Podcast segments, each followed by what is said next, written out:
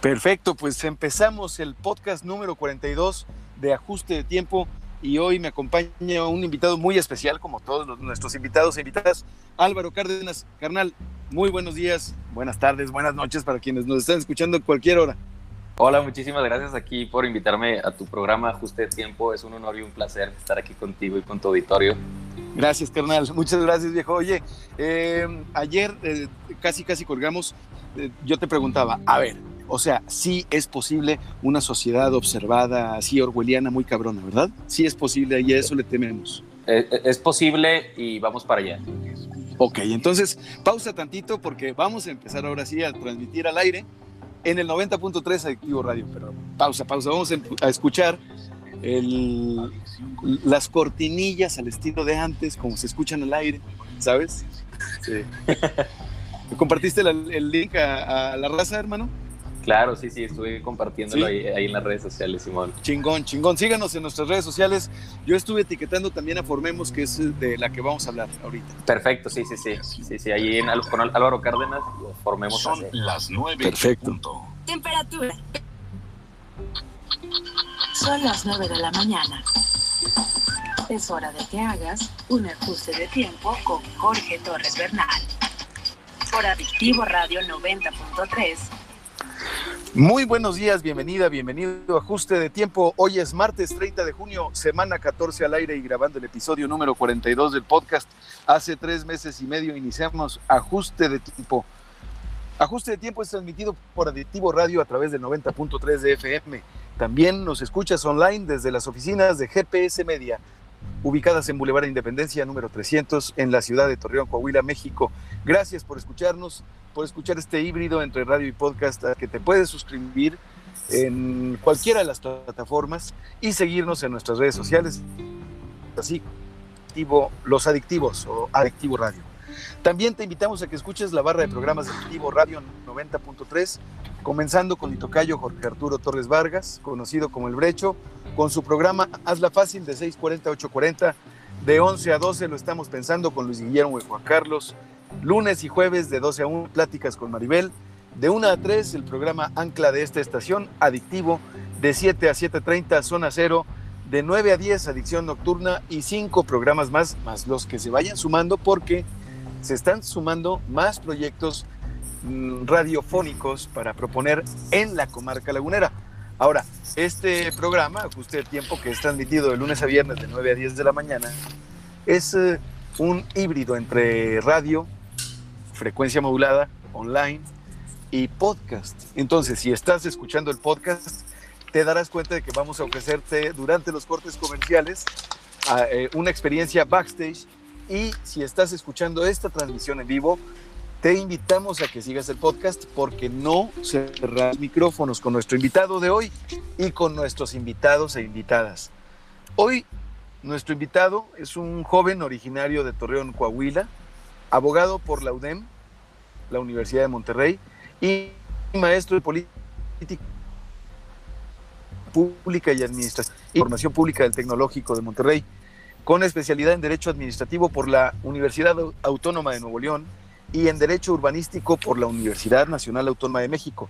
Socio fundador de Formemos AC, una incubadora de proyectos sociales en la comarca lagunera. Joven activista que busca transformar la manera de involucrarse en la política y en las causas sociales y hoy lo vamos a entrevistar, a conocerlo y a tocar también dos temas muy importantes. El Parlamento abierto y las cámaras de reconocimiento facial. Bienvenido y muchas gracias por aceptar la invitación, estimado Álvaro Cárdenas. Soli, Jorge, muchísimas gracias, buenos días por la invitación, un saludo a todo tu editor y es un placer estar aquí en Ajuste de Tiempo. muchas gracias, muchas gracias Álvaro. Oye, qué diferente el podcast del radio, ¿no? Sí, sí, sí, aquí me traes medio que de repente en, modo podcast y en modo radio. Oye, es que hay que decirle al público que el podcast lo empezamos a grabar una, eh, una, un, minutito, unos 30 segundos antes de entrar al aire. Entonces, pero con nuestros invitados e invitadas, les llamamos, bueno, yo les llamo 10 minutos antes de la hora pues para que estemos rompiendo el lleno, ¿no? Totalmente, aparte está increíble iniciativa porque si bien el radio sigue siendo un buen eh, método, un buen conducto para, para, comunicar, la realidad es que las redes sociales, eh, Spotify, es donde los jóvenes como yo, tengo solo 26 años, es donde más hacemos nuestra vida. Así es. Entonces es una gran iniciativa que también eh, transmitas por, por, por redes sociales y por Spotify. Órale, qué chido, qué chido. Pues gracias Álvaro. Y, fíjate que como te platicaba ayer y como lo hacemos con todos nuestros invitados, un día como hoy eh, lo recordamos, lo buscamos y curamos contenido para ofrecer, para anclarnos en el tiempo e invitarte, e invitarte a quien nos está escuchando, a ti que nos está escuchando, a que te imagines que un día como hoy, de 1520, los aztecas gobernados por Cuitláhuac expulsan de la ciudad de, Tenochtitlán a los conquistadores españoles en la llamada Noche Triste. La Noche Triste. Así es, un día como hoy, o sea, dentro de unas horas, pero nada más ubícate en el tiempo y en el espacio, cómo la pasaron los, eh, cómo la pasó Cuitláhuac y cómo la pasó Cortés. Y un año después, pero, o sea, un día, un, un día como hoy, un año después, los conquistadores españoles arrasan la ciudad de Tlatelolco, aliada de Tenochtitlan, en una de las batallas decisivas de la conquista y destrucción de México. ¿Cómo ves, Álvaro? Un día después, un año después, man. Así, así son los, acontecimientos sociales. Dan, la vuelta a los acontecimientos sociales, ¿no? Dan, dan un giro de 360 grados, bueno, de 180 grados de un, de un año a otro de un año a otro y pareciera, pareciera ser que de 360 también, ¿eh? Bueno, pues sí, aunque hay quienes dicen que, esa expresión no es correcta, ¿no? Sí, pero puede ser, puede ser que este, es surreal. Tal vez eh, no, no es incorrecta, pero no es correcta, pero es surreal. Y eso eh, se acerca más a la realidad, ¿no crees? Totalmente, totalmente. a la actualidad. Un día como hoy, Álvaro, de 1905, Albert Einstein publica cuatro investigaciones de enorme valor científico, entre ellas la teoría especial de la relatividad y las efemérides de México, que es, una, es un dato que se nos pierde en el tiempo y que se nos ha perdido como costumbre recordarlo. 1520, el conquistador es derrotado. Naturalmente esto viene en las efemérides y en 1959 un día como hoy, del 59, muere José Vasconcelos, escritor, político, intelectual, educador y primer secretario de Educación Pública de México. Impulsó la educación y aportó a la Universidad Nacional su escudo y el lema, por mi raza hablará el espíritu. José Vasconcelos. Así es, así es, uno de los, eh, el principal reformador en la educación del país. Sí, quien, quien dio estructura y responsable de la, de la estructura actual de la Secretaría de Educación Pública. Así fue pensada, yo creo. Así es, y un poco también de este, este concepto de la raza de bronce, ¿no? Que, acuñó José Vasconcelos en, su libro. En su obra La raza cósmica, de cajón, de cajón leerlo. La palabra de hoy es eh, vigilancia. Y te recordamos que Ajuste de Tiempo es un programa promovido y patrocinado por terraplanistas, alienígenas, eh, reptilianos y fuerzas eh, este, surrealistas que nos ayudan a entender mejor la realidad. Oye, eh, ¿le, sabes, tú, Álvaro, a, la locura que viene con las cámaras de reconocimiento facial? Total, totalmente. Y, ahorita que, hablas de, toda esta amplia gama de, visiones de la vida y del mundo, creo que me vienen a la, mente tres palabras importantes que son con las que me gustaría empezar este, este diálogo, que es cuestionar, esa es la primera, la segunda es dialogar y la tercera es discutir. Y es algo que vemos que en La Laguna, en Coahuila, en México y en muchas partes del mundo no está pasando. Así es, estoy completamente de acuerdo. Y además, eh, Álvaro, yo creo que las generaciones que, vienen empujando tan fuerte, y esta es una frase repetida con mucho, en muchas ocasiones, pero yo creo que no sale del alma en muchas ocasiones tampoco. Entonces, yo creo que las generaciones de ahora lo que piden y lo que exigen es participación. Y el Parlamento abierto es uno de esos temas. Pero a mí lo que me interesa mucho más allá de la figura del Parlamento abierto, es el tema que a ti y a mí nos preocupa, es eh, la cuestión del reconocimiento facial, de las cámaras de reconocimiento facial, aquí y en cualquier parte del globo. Así es, así es. Eh, la Laguna y Coahuila, que es donde ahorita nos están escuchando, se une a una tendencia mundial que empieza en China y se va traspasando a países aliados de China, luego pasa un poco Latinoamérica, Estados, a ciertas eh, ciudades de Estados Unidos y estados de Estados Unidos, en donde las fuerzas policiales en uso de sus facultades, sus atribuciones, buscan medidas en teoría más eficientes para poder detectar y atrapar criminales. Bajo esta justificación, aquí en Coahuila y en todo el mundo se han comprado eh, en millonarias eh, causas, en millonarios cantidades eh, de dólares, equipo con software que tiene capacidad de reconocimiento facial, capacidad de, reconocimiento biométrico. Acá hace, como, hace como, como un año anunciaron su instalación y hasta hace unas semanas propiamente empezó en funcionamiento que son estas cámaras que si tú te trasladas, te, mueves por la ciudad de Torreón, Coahuila, por la comarca lagunera de Coahuila, verás que son estas cámaras que te dan un flachazo, ¿no? Sí, sí, dan un flachazo y aparte al lado tienen como un cuadrito que es un sistema infrarrojo que es lo que te permite que la cámara genere el reconocimiento biométrico. Ahora, ¿qué es el reconocimiento biométrico? para las personas que no están familiarizadas con este término, porque en este momento podemos, pueden decir muchos, ¿sabes qué? Ya le voy a cambiar porque estos vatos están de plano hablando de pura mafufada. ¿Qué es? No, hombre, en términos vulgares, mi querido Álvaro. Algo que siempre digo es que esto, aunque suene muy lejano y muy tecnológico, eh, van a ser de las reformas que van a impactar o muy positivamente o muy negativamente a las libertades y a los derechos humanos de todos los ciudadanos. Como en algún momento hubo la revolución sindical de los trabajadores, eh, en donde se tuvo que regular su, eh, el trabajo digno, creo que en la actualidad va a tener que haber una revolución tecnológica que regule con una protección en materia de derechos humanos el uso de esta tecnología.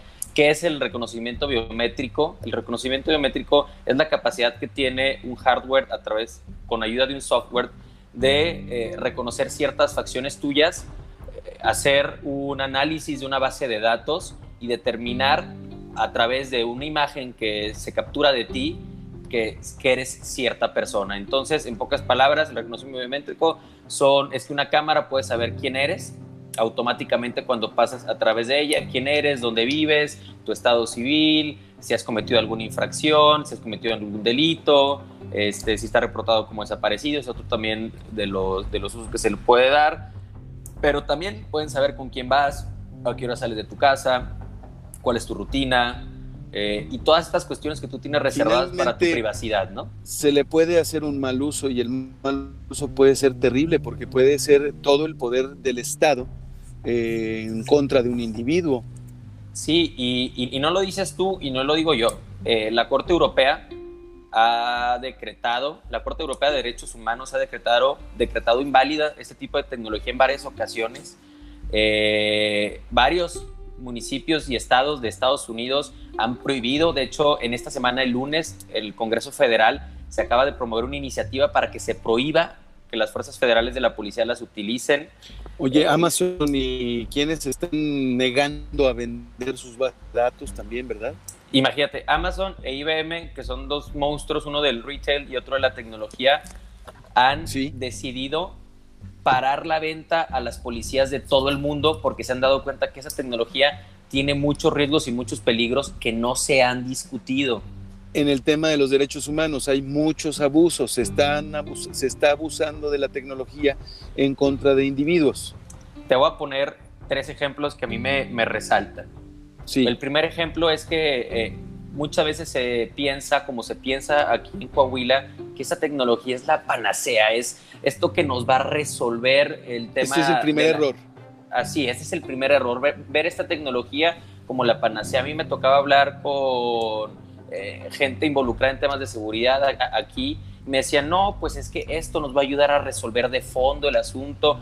Y tristemente se ha demostrado que esta tecnología, te voy a poner un ejemplo, en Estados Unidos se hicieron pruebas, Amazon hizo pruebas de reconocimiento facial en el Congreso de Estados Unidos. casi al menos de la mitad de los congresistas afroamericanos fueron mal identificados como delincuentes. ¿Por qué? ¿Cómo? Porque esta tecnología tiene tantas fallas y tantos sesgos que no es capaz de hacer un reconocimiento facial correcto. De hecho, está en una noticia antier que en un estado que lleva un día, en Estados Unidos, un día de implementar reconocimiento facial, agarraron a un padre de familia afroamericano, este, eh, lo acusaron de un delito grave, duró en la cárcel un buen rato y luego se, se dieron cuenta que las cámaras de reconocimiento facial habían hecho un false match, un... O sea, una, sí, o sea, lo identificó erróneamente, eh, pero esto no puede suceder en, un país. Yo entiendo que esto suceda en China, en donde se implementan las cuestiones sin una oposición, sin una discusión, sin mecanismos legales democráticos, como en una democracia como la que vivimos, que es en México. Y en Coahuila, esto no se puede implementar sin que haya una reforma a ciertas leyes desde el Congreso del Estado. En teoría, el, tristemente, la la iniciativa de ley no ha llegado al Poder Legislativo y las cámaras ya están funcionando. Entonces están funcionando bajo un limbo legal en las que si son utilizadas como medios de prueba en procesos judiciales, seguramente un juez las va a declarar inválidas porque no tienen fuerza probatoria. Es decir, no se encuentran dentro de las pruebas de los códigos penales como las legales. Hay pruebas que no puedes utilizar. Entonces, seguramente todos, eh, porque he escuchado que salieron con Bobo y Tarola a decir que han agarrado a no sé cuántos asesinos, a no sé cuántos infractores, pues temo comentarles que todos estos procesos van a estar viciados de origen. Como abogado, te lo comento, y esto va a hacer que todas estas personas que supuestamente agarraron con esta tecnología, pues salgan libres, ¿no? ¿Por qué? Porque se están haciendo las cosas mal. Por eso me gustó empezar la conversación diciendo tres palabras. Cuestionar, dialogar y discutir. Son cosas que no se están haciendo. Y discutir. Eh, en este momento Álvaro Cárdenas como abogado desde el punto de vista jurídico, como joven y además un joven muy preparado en cuatro instituciones educativas, las principales del país, no puedo imaginar otras, bueno, las hay naturalmente, pero hablar de la UDEM, hablar de la Autónoma de Nuevo León, mi casa, mi alma mater, hablar del TEC de Monterrey y hablar de la máxima casa de estudios del país, la UNAM, no es cualquier cosa. Gracias, Jorge. Entonces, no estamos, estás cuestionando desde el punto de vista académico, desde el punto de vista de un investigador, desde el punto de vista, punto de, vista de un profesional. Eh, ¿Qué puede pasar en el Congreso del Estado? Me comentabas tú sobre la posible aprobación en secreto. Lo estamos viendo eh, ahorita con, en el Congreso Federal. Artículo 19, artículo 19, México condena la aprobación del dictamen para implementar el Tratado de Libre Comercio que incluye mecanismos de censura en Internet bajo una supuesta protección a los derechos de autor y además hace ilegal la reparación de dispositivos electrónicos. Hacemos un atento llamado a los diputados para que escuchen las voces de todas las personas que ejercen su libertad de expresión en línea, garantizando el Estado de Derecho y el respeto a los derechos humanos. Esto es, esto es que, esto quiere decir, Álvaro, que se están aprobando leyes en todas partes sin la participación de los ciudadanos, y a eso iba mi, mi punto. Y tu punto, que es la segunda palabra, dialogar. Así es. Así ¿Cómo podemos dialogar? ¿Cómo podemos dialogar? Nosotros fuimos al Congreso del Estado de Coahuila, ahí a la Cámara de Diputados Estatal, a platicar con los coordinadores de las bancadas principales de los grupos parlamentarios eh, y, les solicitamos algo muy sencillo. ¿Quiénes son? Hay, es Emilio Alejandro de Hoyos Montemayor, Marcelo Torres. Emilio Alejandro de Hoyos Montemayor, ¿de qué bancada es? Es de Partido Unidad Democrática de Coahuila, ahorita él es el presidente de la Junta de Gobierno. Correcto. Y este, también con, Marcelo Torres Cofiño. Con Marcelo Torres y con Jaime Bueno. Marcelo del PAN y Jaime Bueno. Del PRI. Del PRI. ¿Qué te parece si le ponemos pausa al tema? Ahorita nos cuentas cómo te fue en el Congreso del Estado para irnos a la primera rola que es eh, autoría de Liliana Felipe, interpretada por ella. Se llama A Nadie y nos vamos al podcast. Excelente, aquí nos vemos. Vámonos al podcast y regresamos, ajuste de tiempo. Es un rolón, esta, este es un rolón. No le he escuchado. Va dedicado, va dedicado a, dice, dice por ahí algo de los panistas. Ah, sí. Liliana Felipe es eh, contra acá, duro. Es, es de Jesús, es esposa de Jesús Rodríguez, hasta donde yo sé que es senadora de Morena y que es la animalista, la, defensora de estas causas que es, yo la adoro, güey. O sea, si yo pudiera tener a Jesús en el programa sería un privilegio. A ver, Álvaro, pero es que para quienes nos están escuchando en el podcast, carnal, El, problema de las cámaras, eh, vámonos al, al cómo, qué puede pasar en el futuro. Pueden aprobarse leyes en lo oscurito. Puede, puede, digo, ya están las cámaras funcionando, ya para qué necesitan la ley. Bajo un limbo jurídico, como tú dices. Pero para quien anda en la calle en su carrito y que dice, oye, espérate, pero pues, si yo ni me porto mal, el que nada debe, nada teme, ¿eso es qué les dirías?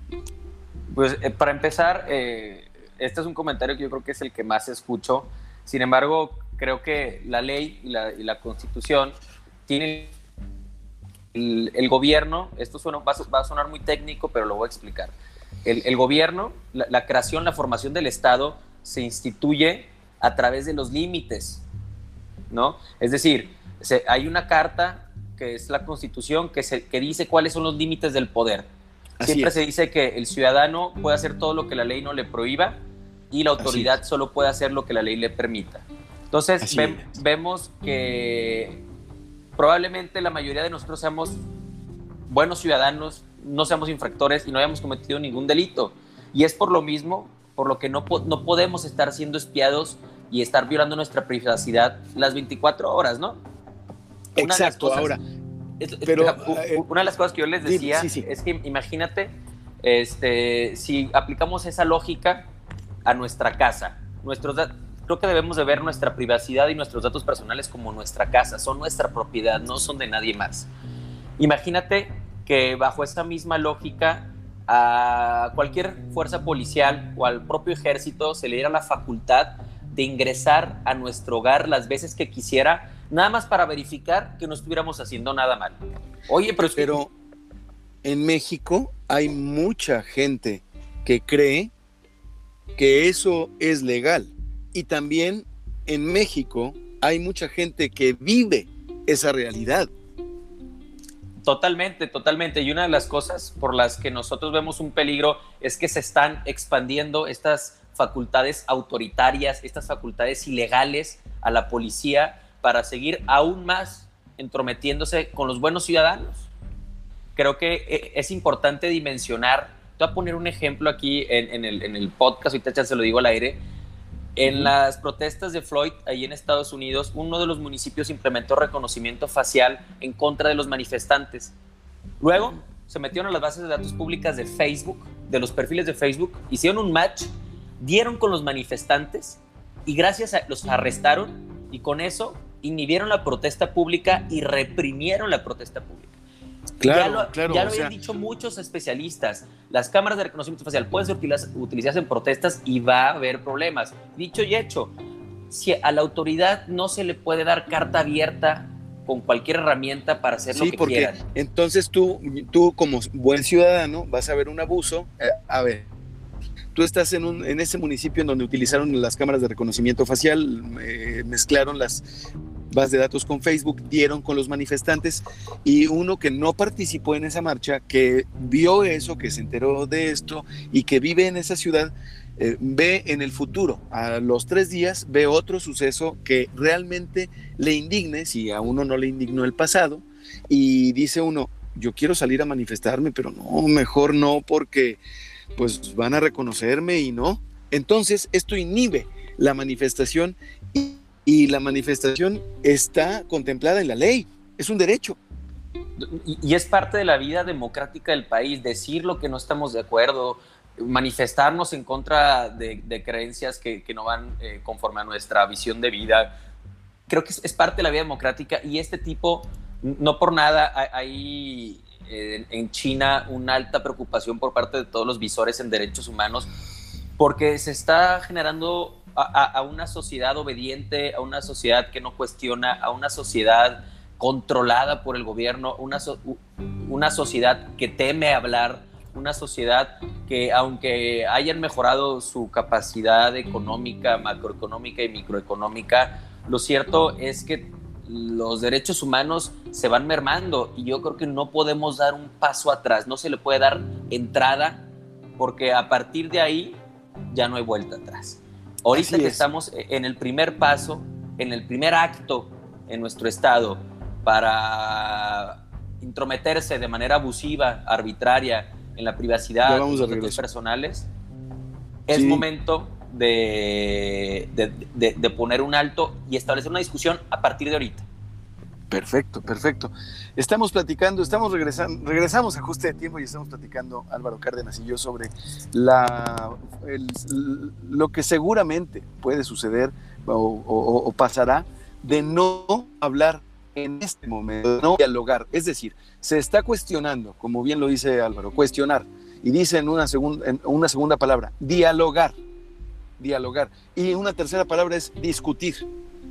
Así es tenemos que discutir, pero ¿quiénes? La sociedad y el gobierno, porque finalmente los tomadores de decisiones son el Congreso del Estado y si estas cámaras están funcionando, están funcionando naturalmente porque hubo una iniciativa, un limbo legal que no está autorizado por el Congreso o, por una facultad malentendida de las corporaciones o por, por, qué razón? Porque yo veo que está muy promovida por el Ejecutivo. Entonces también hay que eh, eh, invitar al Ejecutivo a, esta, a este cuestionamiento, a que reciba este cuestionamiento, al diálogo y a la, a la discusión. El, el, tema es que, y yo creo que esto hay que dejarlo muy claro, esto no es una discusión política. No podemos eh, analizar cuestiones de derechos humanos bajo una óptica política. Y creo que es aquí donde muchos se están confundiendo y donde representantes de organismos, de la sociedad, empresariales, salen, eh, más bien son omisos en, cuestionar esta, esta política eh, como si se tratara esto de una discusión política. Y, y, no va por ahí, esto es, esto es una cuestión técnica, esto es una cuestión de derechos humanos que especialistas en el tema, que, de, que abogados, personas entendidas en las ramas de la tecnología deben de entender, porque esto es sumamente complejo. Eh, nos pusimos a dictaminar una ley, la, ley, esta ley que quieren pasar fast track sin analizar, y es notorio el desconocimiento. ¿Cuál ley? Eh, eh, es, es, una ley, nosotros tuvimos acceso a una iniciativa de ley que se está planteando, que todavía no llega al Poder Legislativo, pero que nos dijeron que era un, borrador. Y la realidad es que esta ley es notorio el desconocimiento en cuestiones técnicas y especializadas. Se habla de esta ley, eh, se quiere crear un comité político para analizar caso por caso el reconocimiento facial. Oye, eso es, es posible. E, eso es imposible en la práctica, aparte. El reconocimiento facial se hace automático, no, le pregunta a nadie, es a través de un algoritmo. Entonces, que, creo que hay, hay, un desconocimiento fatal y peligroso. Esa, esa es una cuarta palabra. más, bien, más bien están, no, más bien ese comité técnico que mencionas está, se, se, está, se estará facultando a ciertos individuos para politizar la tecnología y para hacer un uso extraño de la misma se está politizando la tecnología y creo que la discusión tiene que ir en otro sentido y tiene que ir en el sentido de lo que se está discutiendo a nivel internacional. Oye, ¿qué más cosas, qué, qué, qué, más monstruitos tiene esa iniciativa? Pues tiene varios. Te voy a poner un, ejemplo, un ejemplo. IBM, Google han establecido que es necesario discutir los alcances. Discutir los alcances, discutir los sesgos y los peligros y los usos secundarios. Los sesgos, hay que hacer hincapié en qué es un sesgo, Álvaro, para, que, para quienes no lo sepan. Un, sesgo es cuando una, bueno, en este caso, hablando de tecnologías, cuando esta tecnología no, no, es capaz de, más bien, eh, malinterpreta información en contra de un grupo o sector. Así es, que puede ser un grupo étnico, un sector socioeconómico, pueden ser, los sesgos están, están basados en la biometría.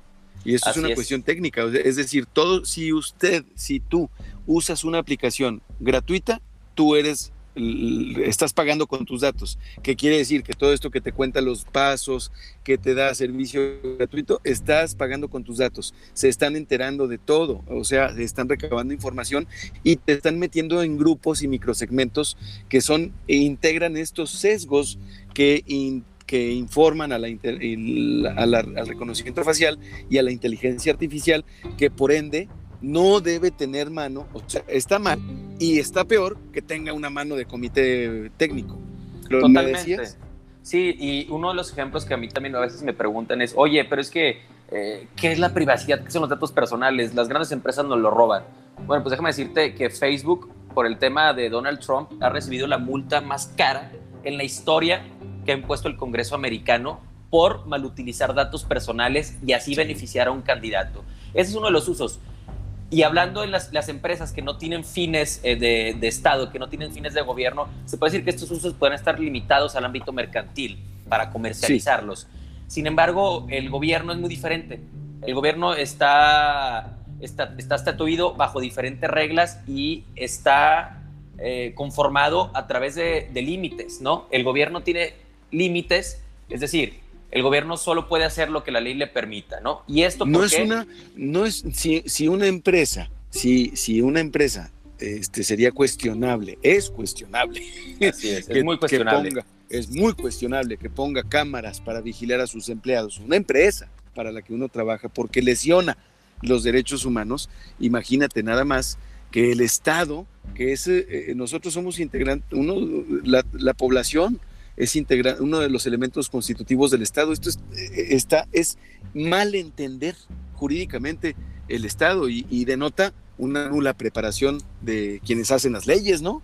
Y te voy a decir, y denota un desconocimiento abrumador y preocupante respecto a las políticas públicas de seguridad. Si la seguridad se entiende como la coacción, estamos no, pues perdidos. Estamos, estamos, estamos perdidos. fritos. ¿Qué Porque, es la coacción? Es el poder del Estado violento, coercitivo, ¿verdad? Así es, es el poder coercitivo de, de, la autoridad. Entonces, no estamos construyendo paz, estamos construyendo una aparente tranquilidad, pero los fundamentos Basada de la en la violencia. Basa, basada en la, en la, violencia, así es, así es. Entonces, eh, vemos también cómo las políticas públicas de seguridad van en el sentido contrario. Eh, yo, aparte, una de las cosas que, que hice en mi maestría, hice un indicador que se llama el Índice de Paz Positiva de los Municipios de México y tratamos de analizar todas estas instituciones de actitudes que construyen y sostienen sociedades pacíficas. Y en Así ningún, es. medimos aproximadamente 120 indicadores. Uh -huh. Y en ninguno de ellos, y, y, y yo, yo, yo, hice el índice a nivel municipal, pero este índice existe a nivel mundial, lo hace el Instituto para la Economía y la Paz, que es uno de los institutos más reconocidos del mundo. Mi aportación fue hacerlo a nivel municipal. El punto es que en, en ningún indicador de los 120 que utilizamos para medir la paz positiva en, en el municipio de Torreón o en cualquier otro municipio de, de, México, en ninguno se utiliza como parámetro que existan cámaras de reconocimiento facial no. o un poder coercitivo. ¿Por qué? No. Porque no es, no es el camino y, y nosotros creo que eh, el tiempo nos va a ir, nos va a ir dando razón. Es importante, sí, apoyarnos en las tecnologías. Creo que muchas cosas de las que se malentienden es que nosotros estamos en contra de las tecnologías. Nosotros creemos que las tecnologías son una oportunidad inigualable para mejorar las condiciones de seguridad en los, en los, en los países y en los municipios, y más en las regiones como La Laguna, una región fuertemente golpeada por la violencia. Y creo que también esto lo utilizan como retórica para infundir miedo e infundir estas políticas de seguridad. Pero creemos, creemos que el utilizar cámaras con reconocimiento biométrico no es el camino. No es el camino porque ya se mostró que no funcionan y no son eficientes como dicen que funcionan. Porque las grandes corporaciones internacionales ya vieron los peligros que nosotros no queremos ver y no queremos ver porque hicimos una inversión millonaria que nos costó a todos los coahuilenses ya, y ya, ya no hay marcha atrás. Entonces ahora ya no se quiere discutir algo que es legítimamente cuestionable. A ver, ahí va. Eh, a propósito de la palabra cuestionable, tú dices cuestionar, dialogar y discutir.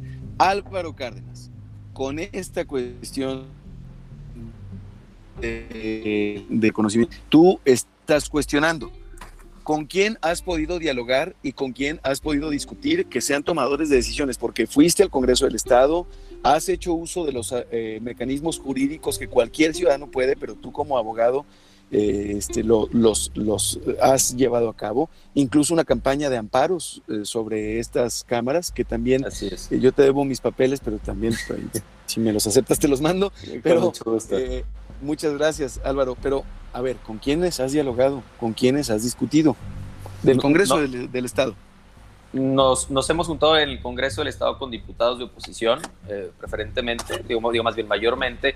Nos hemos juntado con organismos empresariales. Se pueden decir nombres, ¿eh? porque pues, se dedican a la labor pública. Aquí no están sí. censurados. Si sí, tú quieres. Sí, Sí, una, una de las, no, y, la realidad es que ha estado muy atenta y muy cercana, una de las diputadas que ha estado cercana a nosotros desde que empezó este proyecto es, Maru Cázares. Maru ha estado y nos está escuchando, le mando un saludo. Eh, porque, ah, bueno, por ella. Sí, Entiende el tema. Eh, la, verdad es que se acercó con ánimo de entenderlo y eso se agradece y eso se aplaude y eso es básico en la democracia. Este, eh, es que este es el tema tal vez más preocupante que existe y no lo ven los diputados debido a su edad.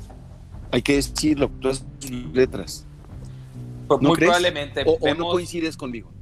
Yo creo que vemos una ausencia de perfiles jóvenes preparados en el Congreso que se refleja indudablemente en la calidad de iniciativas y en el desfase de iniciativas eh, en este tipo de temas y en el malentendimiento de este tipo de, de, iniciativas. Creo que sin duda ese es un problema. No es, decirles, no es decirles viejos, porque no lo están. Simplemente la tecnología va avanzando a, velocidades tan rápidas. Todos los días, me decía Guillermo Pérez Bolde, todos, ya no hay un ritmo como la ley de Moore, que te decía que cada ocho meses cambiaba, había un major change, como le dicen, un cambio mayúsculo en la tecnología y que cambiabas de celular. No, ya es todos los días hay una nueva implementación en cualquier red social, en cualquier ecosistema. Y esto eh, amplía y acelera la brecha generacional. Eso ocasiona que jóvenes eh, muy preparados como tú, jóvenes que tienen esta preparación académica y este deseo de cuestionar con sobrada razón y de ver los peligros inminentes y gigantescos que, que hay con esta tecnología, pues digan, oye, caray, este, por favor, actualícense. Y qué bueno que la diputada Maru Cáceres los ha apoyado. ¿Con quién más han hablado? Hemos estado eh, en. Nos recibieron en oficialidad de partes en el Congreso del Estado. Ahí pudimos entregarle este, a personal del equipo de Marcelo, de Emilio y de, y de Jaime, quienes también, eh, la gran mayoría de ellos nos respondieron y hemos estado un poco en contacto a través de correos electrónicos. Y la, idea de esto, y, creo que es importante, es formar un frente, un frente, un frente común que nos, nos buscamos replantear cómo estamos entendiendo la seguridad en la laguna, cómo estamos entendiendo eh, e, el tema de la seguridad pública y todavía yo me iría más allá de la construcción de paz. Nadie, absolutamente nadie queremos volver al 2009, al 2008. Nadie. Nadie. Ni, los que estén a favor de, poner las cámaras en el gobierno, ni los que estamos cuestionándolo. Nadie. Así, así es. Yo, creo que en eso coincidimos. Nadie. Nadie queremos volver a esa época que nos escuchan fuera de la laguna. Fue una época en la que la laguna eh, pasó a ser la zona más insegura de todo el sexenio de Calderón de Felipe Calderón, así, fue catalogada. En esa ciudad vivimos, en esa ciudad crecimos y, bajo ese contexto es que todas estas nuevas políticas, no sé si populistas por, por poderlas llamar de alguna manera, que buscan establecer ah, una solución mágica a, los problemas de fondo, a los problemas torales de nuestra sociedad. Que, se resuelven con políticas públicas, precisamente. Así es, y que se resuelven con políticas públicas encaminadas a muy diversas, a muy diversos ámbitos, pero yo creo que uno de los principales es el combate a la corrupción. El combate a la corrupción en Coahuila es nulo. Bajo los estudios del Instituto para la Economía y la Paz, que estudia 120 variables aproximadamente, la variable con mayor correlación de violencia es la corrupción. Vemos en Coahuila que todavía ni siquiera podemos instituir nuestros sistemas estatales y municipales de corrupción, ¿no? Es que es importante decir esto, el ejercicio del poder, el ejercicio de, la autoridad, pues eh, para ejercerlo, y bueno, yo lo digo con conocimiento de causa, lo digo con mucho orgullo, lo aprendí en los hechos y, en, y, así me fue dicho. Hay que estar preparado y estar preparado para no pensar que se está recibiendo al recibir o escuchar un cuestionamiento se está recibiendo un ataque. Por eso haces hincapié en que esta no es una cuestión política, esto es una cuestión de gobierno, esto es una cuestión de visión que nos atañe a todas y a todos. Y por eso, bueno, dame oportunidad, mi querido Álvaro Cárdenas, de ir a corte, ir a rola, vamos a escuchar a The Beatles, vamos a ah, irnos excelente. a... Excelente, vas a poner? I Am The Walrus. Uf. el Magical Mystery Tour. Excelente. Vamos a escucharla y regresamos. Regresamos. Perfecto, ahí está. ¿Te gustan los Beatles, hermano? Sí, sí, sí, la verdad es que los estoy Ah, empezando a escuchar. Soy, tengo un gusto musical bien gacho, bien gacho. ¿Por qué gato, güey? ¿Por qué? Ay, que mira, muy variado, pero yo escucho la misma música desde que tengo como 18 años y no le he cambiado. Y escucho, por un lado, Cártel de Santa, y no es broma. Este, y por otro lado, uno de mis novios es Joaquín Sabina y Juan Manuel Serrat. Entonces, ahí- y, y por otro lado, también me encanta, me encanta el rock mexicano. Ajá. Entonces, ¿Qué escuchas es- del mexicano? pues un poco de Molotov. Este, por ejemplo, ahorita me entró otra vez la, la, la maña de estar escuchando Molotov todas las mañanas. Ah, no Es- mames, así empiezas, güey. Sí, güey. Con Molotov. Con Molo- en, en- en Yo la mañana, güey. Yo, no, yo, yo pasé 36 años de mi vida pensando que la música era un acompañamiento maravilloso este, que no influía más que me nutría, ¿sí? Sí. Pero no, hermano, tiene un chingo que ver en las mañanas y en las noches que escuches, güey. O sea, ¿cómo Sí. empiezas? Me cae la madre, ¿eh? Y Molotov está hardcore, güey. Ah, ah, hay, hay, hay una canción de Juan Manuel Serrat que escucho todas las mañanas que se llama Algo Personal. No es del disco de las poesías eh, en donde viene el más conocido de Serrat, ¿no? Sí, mira, yo, yo, me yo lo conocí, esa canción ya es muy vieja, yo creo que yo ni, ni había nacido. Este, no, ni yo, cabrón. No probablemente, pero sacaron un tour, Sabina y Sí. Serrat, que por cierto, ayer se casó Sabina, Sí, a huevo, en qué, secreto. ca- qué cagado, ¿no? Este, yo pensé que nunca se iba a casar, pero... No mames, lleva como es el tercer o cuarto matrimonio, ¿no? Sí, pero yo pensé que ya no se iba a volver a casar. ¿no? Sí. Cayó el soldado mayor, dicen por ahí, ¿no? Oye, Pues es que el este- casado casa quiere. Ese güey ya Así estaba es. casado. Este, luego, hermano? ¿Y, y qué te estaba diciendo? Pues que, te, Este, que tienes esos gustos. muy Ah, bueno, y, ah, y hay una hay un disco que salió de Joaquín Sabina y Juan Manuel Serrat que se llama Dos pájaros de un tiro y ahí yo escuché esa canción. Es una canción que habla de, de los políticos de España. Eh, Ah, cabrón. A, a mí me, me hace muy sentido. Este, eh, te invito a que- veas, a que veas la letra, que escuches la- güey. la ¿Está en canción. Spotify? Está en Spotify, claro. Este, Ah, y hay una parte que me gusta mucho que dice algo así como: eh, Estos güeyes eh, les encanta cagar en casa ajena. Así, de plano. De, de plano, ¿no? Y, y dices, "Ah, cabrón, sí es cierto. A huevo. Oye, está, está, este, es que está cabrón. Fíjate que a mí me, mí me gusta mucho Liliana Felipe, me gusta mucho Jesús Rodríguez, me gusta esta, hay unas dos rolas eh, de la mujer de la época del, femini, del surgimiento del feminismo en México eh, o la popularización del mismo. Y hay una cantante vernácula que siempre se me olvida el nombre, pero se, se llama este, Mujer, la canción. Híjole, lo hubiera puesto. Eh, pero Liliana Felipe me mata. Eugenia León me, me encanta. A mí me gusta escuchar de todo, güey. ¿Te gusta Y la maldita vecindad? ecléctico. Ma- La maldita, no mames, a huevo. Sí. Claro. La maldita güey. vecindad, yo creo que es el, la, la banda más cabrona que ha tenido México. O sea, los güeyes más preparados, güey, más. Sí. Qué cabrón está maldita, güey. A mí me tocó. El circo me tocó en secundaria, güey. No mames. El disco del circo. Sí, sí, sí, estaba en sí, sí. secundaria, no mames. Era, era el pedo. O sea, Yo tengo un, tengo un crush que nunca he confesado en público, pero tengo algo con Natalia Lafourcade. No sé si a ti te guste. ah, no mames, brother. Natalia, Natalia, Natalita además de ser una diva, es eh, la tomadora, de, la mejor tomadora de decisiones personales, yo creo, hermano. O sea, se fue a preparar, güey. Eh, Sí, a escuchar buena música, Se ¿sabes? las producciones. Puta. Y además se está reinventando, rescatando. ¿A quién, Sí. de- eh, ¿a quién canta? A Lara. No mames, hermano. O sea, entre, entre muchos, ¿eh? O sea, Natalia quiere ser María Félix y Lola Beltrán en una. Sí, sí, sí. Su, ¿Cuál fue su último CD? Que revivió el bolero, el, el bolero latinoamericano. Sí, cabrón. No, no, no, no. Yo la sigo, hermano. A mí me, Natalia a mí se me hace muy grande. Es que, es que como yo no, como yo no tengo tu edad, brother, puedo hablar de, de raza que ya está muy quemada o que dicen, no mames, güey, qué hueva. Como Natalia Lafourcade, ¿sabes? Sí, Pero que, sí. que yo los veo desde otro ángulo.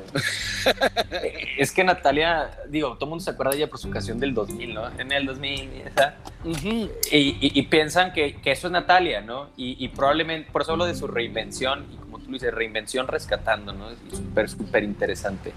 Es que esa es, esa es banda que no, es, que no escucha constantemente música. Y fíjate, a mí Spotify me. Yo me acuerdo, el, el- vivía yo ya casado con hijos y todo el pedo, pero padre de, de bebés, digamos, cuando compré mi primer rol en iTunes.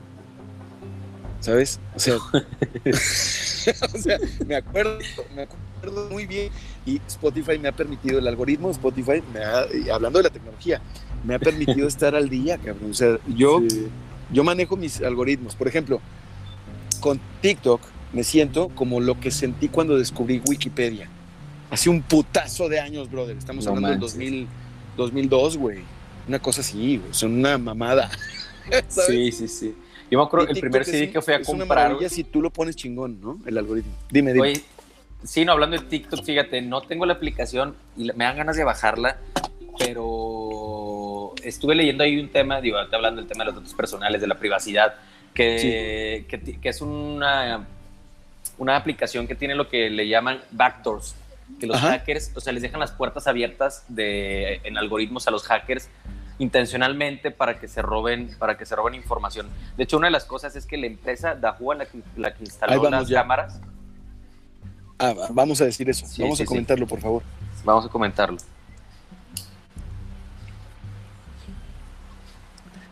Y regresamos de ajuste de tiempo con Álvaro Cárdenas platicando sobre TikTok. Estábamos hablando en el, en el podcast de TikTok y de un tema que me querías comentar. A ver, ¿cómo está ese tema, Álvaro? Porque yo hablaba de, antes, antes de, de entrarle, yo hablaba de que si tú manipulas, alimentas o le dices al algoritmo de TikTok, esto me gusta, esto no me gusta, en un par de días, con dos horas que le metas, pues ya puedes estar recibiendo y hacerte responsable de lo que te estás metiendo de contenido. Es decir, puedes seguir a lo que te interese, no nada más lo que te propongan. Pero me decías Así tú algo al, contra- eh, eh, al respecto. Sí, fíjate, hay dos, dos grandes grupos de cómo la información puede ser mal utilizada. Y hablamos de información recabada de datos biométricos de las cámaras de reconocimiento facial, específicamente eh, cómo puede ser utiliz- mal utilizada, ¿no? Por un lado están lo que le llaman los backdoors, las puertas traseras, y por otro lado está el uso ilegal, político y faccioso que el gobierno puede hacer de esa información. De eso, si quieres, hablamos ahorita.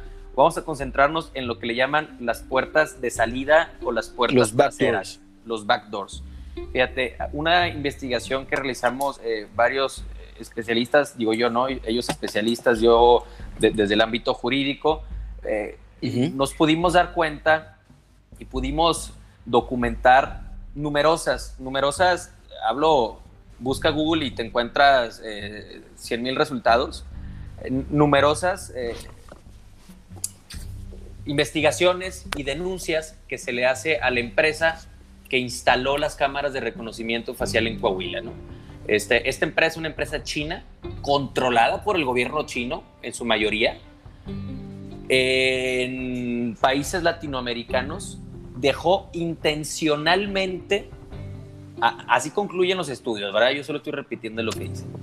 Intencionalmente, dice el estudio, dejó puertas de salida para que hackers chinos y rusos se pudieran eliminar, digo, se pudieran robar la información de todas estas ciudades latinoamericanas en donde tenían esta información. Muchos nos preguntarán, ¿para qué? Pues bueno, la realidad es que vemos una competencia mundial entre dos potencias o entre tres potencias, que Rusia, China y Estados Unidos, por el control antes, y todavía lo siguen haciendo, se pelean el control de los recursos naturales, porque siguen, haciendo, siguen siendo un gran activo. Sin embargo, el activo que va a venir a sustituir la mayor parte de estas riquezas va a ser, van a ser los datos. Entonces, eh, muchos, por eso a, a a TikTok se le ha eh, señalado eh, también de ser controlada por el gobierno chino y de robar los datos, porque probablemente no alcancemos a ver los alcances Tanto así que está prohibido por el ejército estadounidense la instalación de TikTok en sus dispositivos. Mira, a los activos. Tan es así que la empresa que instaló las cámaras en Coahuila tiene prohibido vender cualquier tipo de tecnología en Estados Unidos. La tecnología Dahua en Estados Unidos no se vende. Oh, ese es un dato interesante. Es, es un dato muy, muy interesante. Y tú hablabas ahorita, Álvaro, de, de otros especialistas. Fíjate que a propósito de esto, el eh, ajuste de tiempo es un programa que te decía yo, no nos metemos en grilla, no nos metemos en COVID. Y hoy hemos hablado de tres eh, cosas importantes, que son eh, cuestionar, dialogar y discutir. Así es.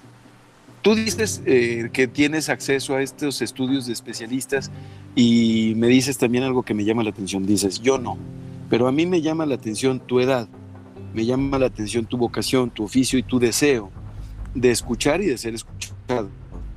Y tu, la construcción constante de, o sea, el hecho de convertir, de oírte convirtiendo en un especialista, porque así se hacen los especialistas, actuando, metiéndose a nadar al tema, eh, haciéndose precisamente especialistas. Y yo te felicito, Álvaro, por, por este espacio, pero además te quiero ofrecer una disculpa porque no te he entrevistado y te la voy a deber porque ya nos comimos la hora de, este programa, pero me parece que es un tema urgente, como bien tú dices, que se tiene que, que se está cuestionando y que a mí me encanta vivir en la comarca lagunera.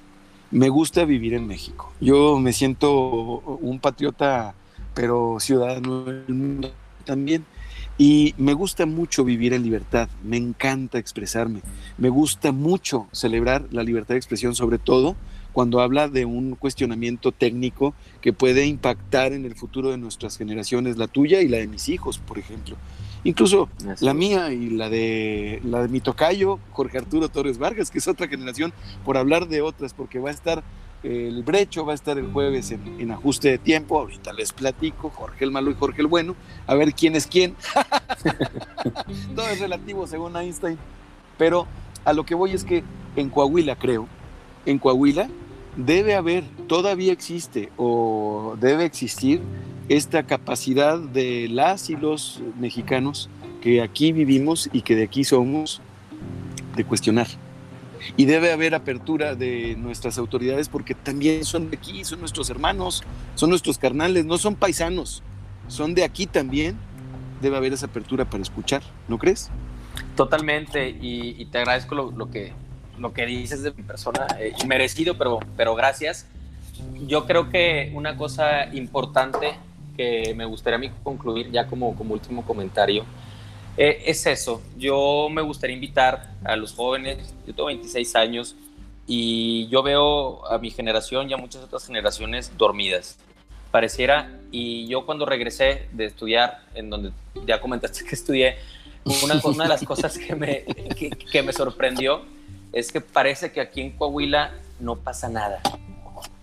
Pasan cosas, pero no pasa nada. Y creo que es importante si queremos que la laguna, porque todos estos los, laguneros y los terronenses y los coahuilenses tenemos este complejo de grandeza, yo le llamo, a donde vamos presumimos nuestra región, nos creemos la, última coca del desierto. Sí. Sin embargo, cuando vivimos aquí y los que vivimos aquí, no somos capaces de generar una cultura democrática. No somos generadores de cambio. No somos generadores ¿no de te cambio. Da, ¿No te da pena ver las fotografías de estas cuentas en Twitter, en Instagram, en Facebook, que te ponen fotografías del torreón del pasado, de la laguna del pasado, en donde se ve limpio, bonito, planeado. Totalmente.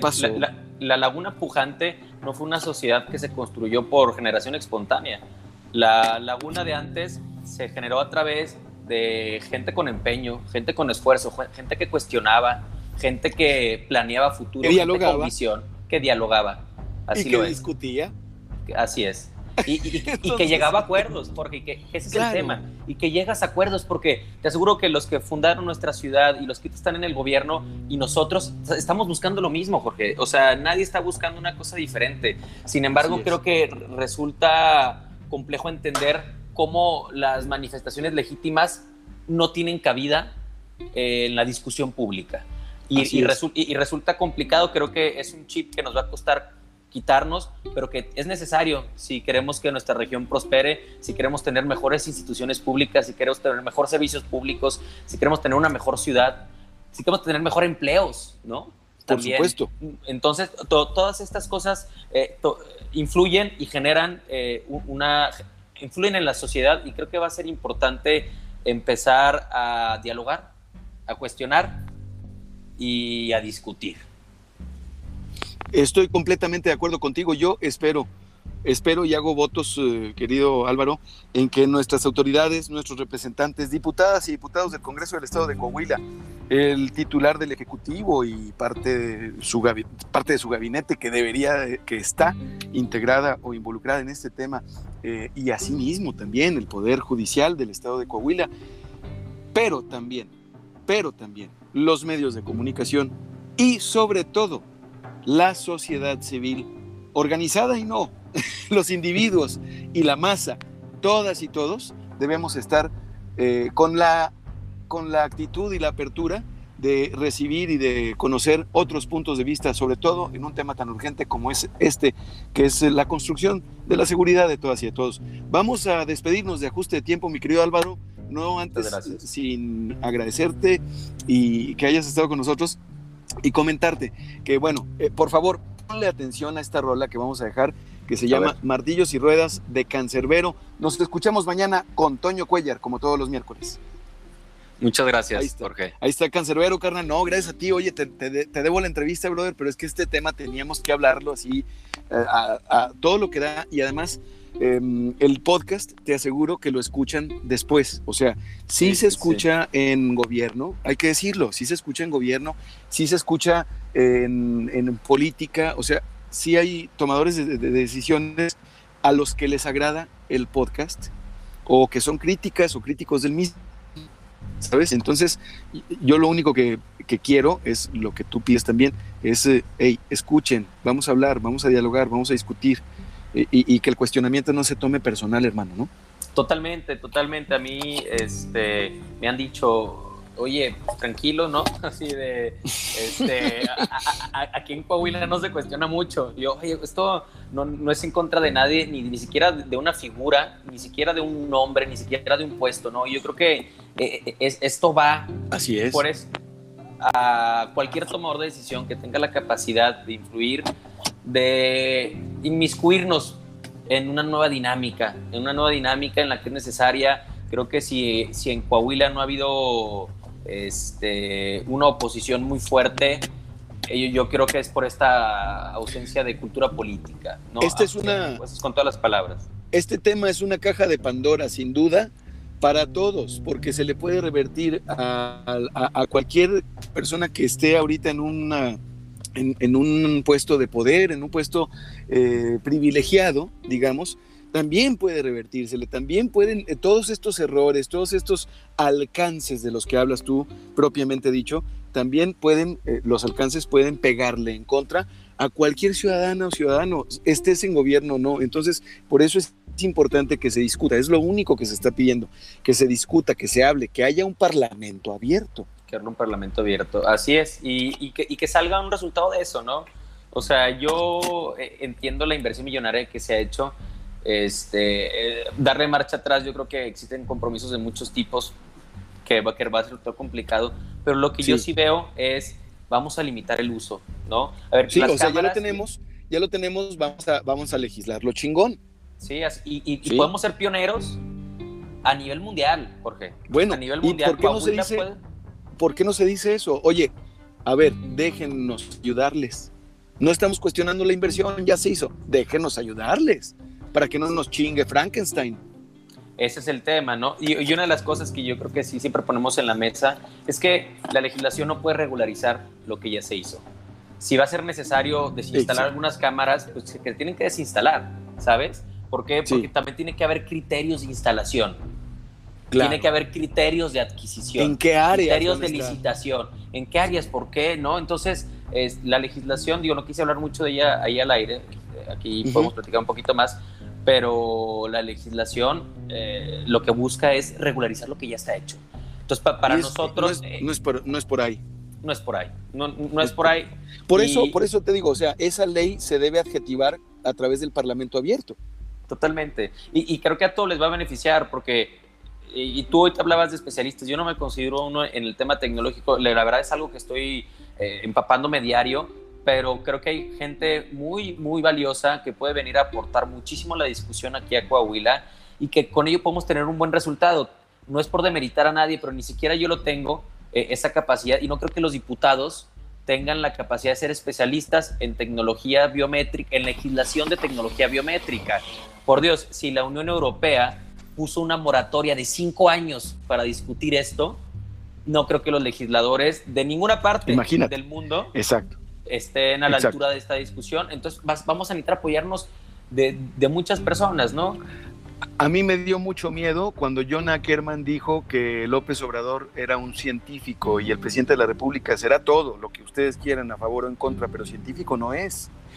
Entonces, no le podemos pedir tampoco a los diputados o a los diputados, a los legisladores, que sean especialistas en este tema, por favor, nada más tiempo. Mi querido Álvaro, se nos ha terminado el tiempo del podcast también, ha sido una plática deliciosa con un con, un tipo muy inteligente, muy interesante. Yo te agradezco mucho y te lo digo con todo el respeto del, y el afecto del mundo, mi querido Álvaro. Este, te agradezco mucho. Y bueno, pues te debo la entrevista, que no sea la, la única vez.